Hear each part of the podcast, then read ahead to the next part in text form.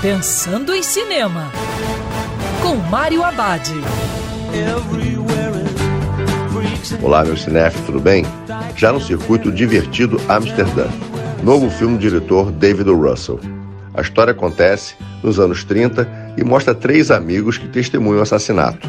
Eles se tornam suspeitos e descobrem uma das tramas mais esquisitas da história americana.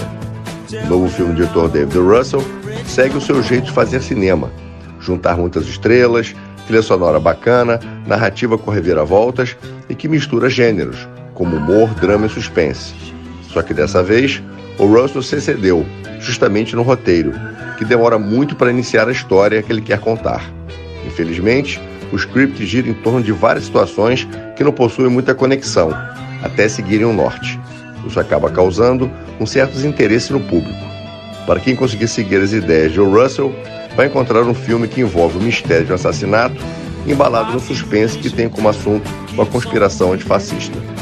E lembrando que cinema é para ser visto dentro do cinema. Quer ouvir essa coluna novamente? É só procurar nas plataformas de streaming de áudio. Conheça mais dos podcasts da Band News FM Rio.